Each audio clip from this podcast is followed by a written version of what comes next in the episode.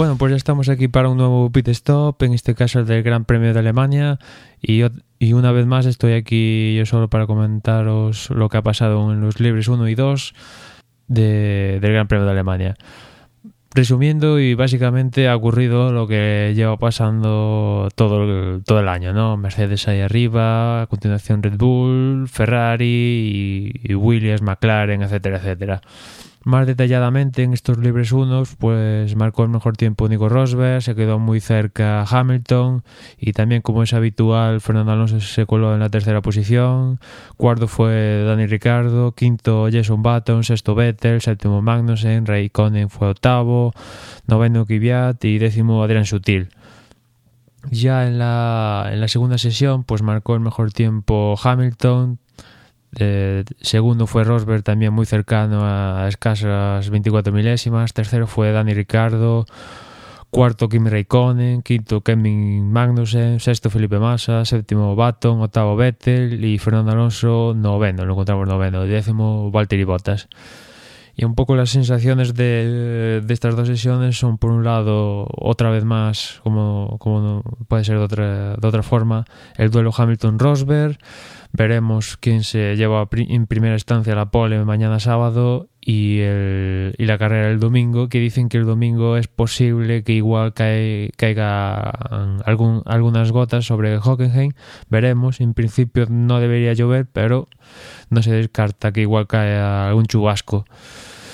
Y, esta, eh, y esa sería un poco lo más interesante del de Gran Premio. A ver quién que se lleva el gato al agua aquí en Alemania. Después, quien ocupará esa tercera posición de, del podio, pues eh, lo más probable y vista en vista de los libres, pues parece que Dani Ricardo tiene buena pinta para que ocupe ese tercer escalón y después pues pueden optar a él ya dependiendo de según cómo, cómo vaya la carrera pues tanto Vettel como Fernando eh, algunos de los Williams. También cabe destacar que McLaren parece que ha pegado un, una pequeña mejora. Eh, ya lo hizo en Inglaterra Baton consiguió un buen resultado y aquí en en Alemania parece que va un poquito mejor, tanto Magnussen como Bottas, Magnussen como Baton han estado consistentemente entre los 10 primeros.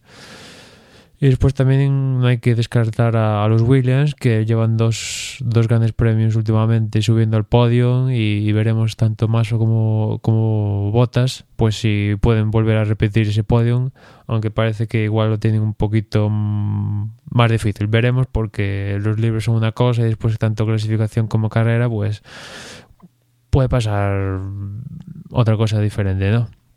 Y ese sería un poco lo más destacado de, de lo que va del fin de semana el viernes, porque bueno, mmm, comentar a mayores que por fin Susie Wolf pudo rodar unas cuantas vueltas aquí en Alemania, Silverstone tuvo problemas con el coche y no pudo rodar ni dos vueltas, pues aquí sí que pudo rodar y rodó 22 vueltas y bueno, se quedó a escasas décimas de masa, ya habría que ver qué, qué plan llevaba cada uno, si uno llevaba más combustible, menos combustible, etcétera, etcétera, ¿no? Pero la cuestión es que me, no tuvo problemas con el coche, pudo rodar 22 vueltas y, y, bueno, pues ahí queda una sesión más de Susie Wolf y a esperar de que le den una nueva oportunidad eh, por parte de Williams. Y después también estuvo rodando Guido Van der Garde con el Sauber, un Sauber que está pasando de las peores temporadas de Sauber de los últimos 20 años. También estuvo rodando, que se rumorea que Guido Van der Garde igual se sube al Sauber en sustitución de, de Esteban Gutiérrez. Algo que también se está rumoreando de, de Caterham, ya lo hablamos en el resumen de, de Desde Boxes, que parece que Cabo Kubasha sí tiene las horas contadas y veremos si Red Bull da el paso de, de poner a Carlos Sainz Jr. a, a borde del Caterham o no. Bueno, y por mi parte nada más. Un gran premio hasta la fecha muy tranquilito, con ningún, ninguna nota discordante y veremos lo que sucede en clasificación con esa pole position, si se la lleva Hamilton o Rosberg o si hay alguna sorpresa de algún tipo, que cosa que dudamos porque, bueno, yo dudo principalmente, aunque como comentamos en el resumen también, los equipos han decidido, no han llegado a un acuerdo para aplazar la suspensión del sistema Freak, con lo cual pues ninguna escudería lo lleva aquí en Alemania y, y eso es, podría dar paso a que alguna escudería se viera más afectada más que la otra, ¿no? En principio, viendo los libres, pues Mercedes va a estar ahí arriba y con lo cual no, no debería haber ninguna sorpresa, aunque bueno, se caen cuatro gotas que yo me gustaría que en carrera cayera algo de agua porque llevamos creo que llevamos como 20 carreras acumuladas sin que caiga agua en, en carreras y en clasificación. Pero bueno, siempre daría un toque interesante ver una carrera diferente, ¿no? Como decía, pues por mi parte nada más y ya nos escuchamos en el resumen del Gran Premio de Alemania. Venga, un saludo.